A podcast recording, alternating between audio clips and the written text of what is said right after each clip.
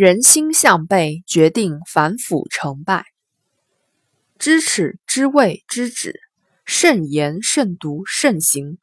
清如秋菊何妨瘦，莲如梅花不畏寒。临近春节，各地的年货市场上，廉洁文化的春联不期然走俏。一幅幅纸短意长的春联，犹如一支支满占期待的大笔，合着酝酿中的春意。共同书写下神州大地四年多来一个迟而不息的主题：反腐败。得罪千百人，不负十三亿。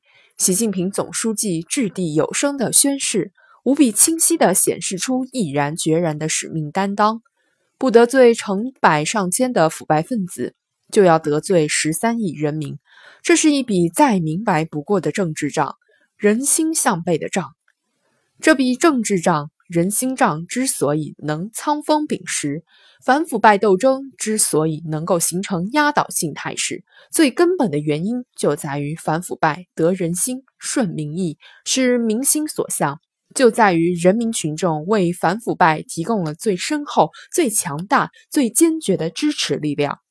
国际人士也对此由衷赞赏，有人如此评价。反腐败为中国共产党重新赢得人心至少二十年。作家麦家曾形象地比喻，反腐是党与民心的进一步握手，反腐败也是一场看不见硝烟的人心争夺战。最近中央纪委新闻发布会上披露的一组数据，最为直观地呈现了人心的向背。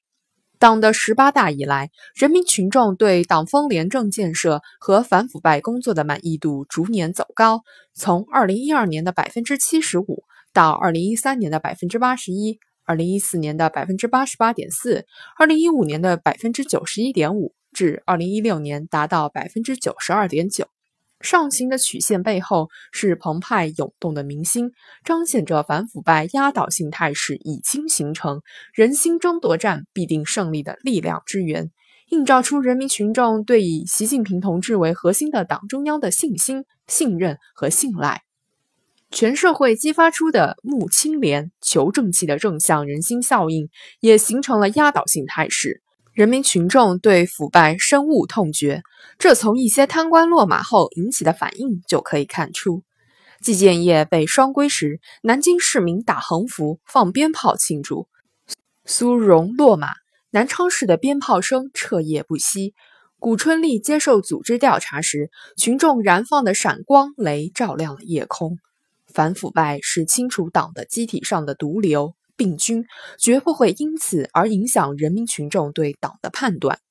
君子之过也，如日月之食焉。过也，人皆见之；耕也，人皆养之。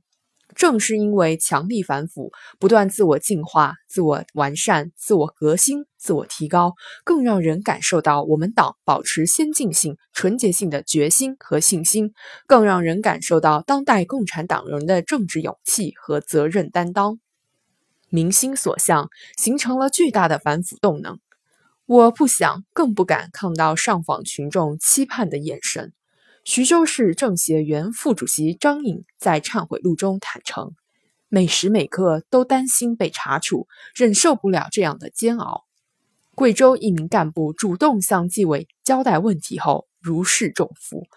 而从要求纪检监察干部要学网、懂网、用网。到不断公开受理信访举报的基本流程，再到集中公布各地纪委联系方式，群众的眼睛也正在成为反腐败工作中的秘密武器。不断扎密的制度笼子，日益高涨的民意压力，让心存侥幸者彻底死心，让窥测风向者完全傻眼，让等待观望者打消了赌一把的念头。据统计。二零一六年反腐败工作中主动交代问题的党员干部人数为五点七万名，比二零一五年的五千四百余人增长十倍多。破山中贼易，破心中贼难。消极腐败现象的蔓延会侵蚀整个社会的价值观。犹记当年，一个小学生在作文中写道：“自己的理想是做贪官，因为贪官有很多东西。”让多少人痛心疾首？四年多来，正风肃纪与铁腕反腐强劲激荡，收获人心的同时，也筑牢了价值的基座。过瘾！希望这样有警示意义的纪录片以后能多一些。元旦后播出的反腐专题片《打铁还需自身硬》引起广泛围观。在此之前，另一部反腐专题片《永远在路上》累计播放量超千万。反腐正在成为全社会的关注焦点，清正更成为全社会的价值追求，催化出社会观念的聚合反应，更形成反腐败的强大合力。盘源则水源，鱼方则水方。正如毛泽东在整顿党的作风中所指出的：“只要我们党的作风完全正派了，全国人民就会跟我们学。”反腐败这场不能输的人心争夺战，这场只能赢的价值观较量，已经形成了压倒性态势，也必将进一步带动全社会人心向善、风气向好，激荡起民族复兴势不可挡的滚滚洪流。